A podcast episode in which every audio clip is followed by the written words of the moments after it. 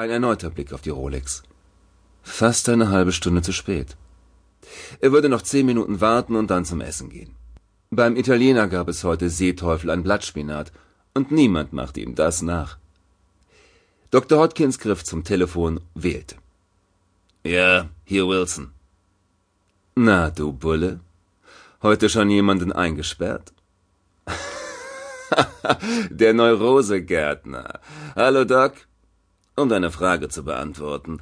Nein, heute noch nicht. Die Geschäfte laufen mau. Die Menschen werden bedauerlicherweise immer anständiger. Und bald werde ich brotlos. Halt, unterbrach Dr. Hodkins seinen Freund, den Inspektor, und lachte. Hör auf, sonst kommen mir noch die Tränen. Vielleicht wäre es gar nicht so verkehrt, wenn Scotland Yard den Dienst einstellte. Schick die bösen Buben zu mir. Ich mache feine Kerle draus. Die beiden kannten sich seit der Grundschule, spielten im selben Club Tennis und ab und zu holten sie sich an der Eckkneipe einen gemeinsamen Rausch. Inspektor John Wilson hatte brandrotes Haar und wurde deshalb auch mal Red genannt. Ab zwei Promille Karotte. Den Namen mochte er nicht. Hör mal zu, Red, hast du Lust, mit mir essen zu gehen? Ich habe überraschend Zeit. Bei Hensel? Klar. Der Inspektor bat sich einen Moment Zeit aus. Hodkins hörte Papier rascheln, dann war Wilson wieder am Apparat. In einer Viertelstunde, okay? Okay. Das Essen hatte die Erwartung erfüllt. Vor ihnen stand ein Espresso, und sie hatten sich eine Zigarette angesteckt. Wilson betrachtete sein Gegenüber. Ich sehe in deinen Augen ein Fragezeichen, sagte er.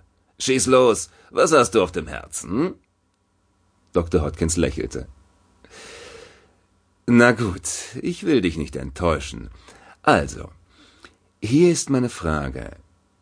Was weißt du über die Nebelfrau? Wilson war so überrascht, dass die Hand, die gerade die Zigarette zum Munde führen sollte, bewegungslos auf halbem Wege stehen blieb. Machen wir jetzt eine Märchenstunde? fragte er zurück. Hodkins schüttelte den Kopf. Er lächelte nicht mehr. Gut, also ich weiß zwar nicht, ob mein Wissen über das Gespenst kleine oder große Lücken hat, aber ich will es versuchen. Wilson konzentrierte sich einen Moment, starrte auf sein Espresso und dann sagte er zu der Tasse, also, die Sage ist uralt. Hunderte von Jahren, glaube ich. Da war mal eine wunderschöne junge Dame gewesen, auf die ein Adliger am Bannockmore, damals war Blandford Castle gerade gebaut worden, ein Auge geworfen hatte. Aber die Dame wollte nicht. Der Lord Blandford bettelte, drohte, spuckte Gift und Galle, aber das Mädel hatte immer noch keine Lust. Sie liebte einen anderen. Wilson machte eine Pause, sah nun seinem aufsteigenden Zigarettenrauch hinterher. Irgendwann war es dem geilen Bewerber zu viel, nahm er den Faden wieder auf. Er schlich der Jungfrau ins Moor nach. Dort ging sie oft hin, um Kräuter zu sammeln. Sie verstand sich auf Heilkunst, braute allerlei gesunde Tränklein, kannte geheime Mixturen. Manche hielten sie für eine Hexe, nun gut. Also der Typ ging ihr nach und versuchte sie im aufkommenden Nebel mit Gewalt zu nehmen. Sie wehrte sich nach besten Kräften, aber er war ein starker Mann. Während die beiden miteinander rangen, verfluchte sie ihn und seine Nachkommen bis zum Tage des Aussterbens seiner Sippe. Dann konnte sie sich losreißen und rannte tiefer ins Moor. Lord Blendford wagte sich nicht hinterher, denn dort war das Moor mit Sicherheit tödlich. Das Letzte, was er von weit weg hörte, waren verzweifelte Schreie der Unglücklichen, ein letzter Fluch gegen ihn, und dann war es still. Wilson nahm einen Schluck seines Espressos. Dr. Hodkins hatte seinen noch nicht angerührt, saß schweigend, ein wenig vorgebeugt, rührte sich nicht. Inspektor Wilson fuhr fort. Dem Lord schlug das Gewissen. Er trommelte eine Suchmannschaft zusammen, die im jetzt dichten Nebel nach der Verschwundenen suchten.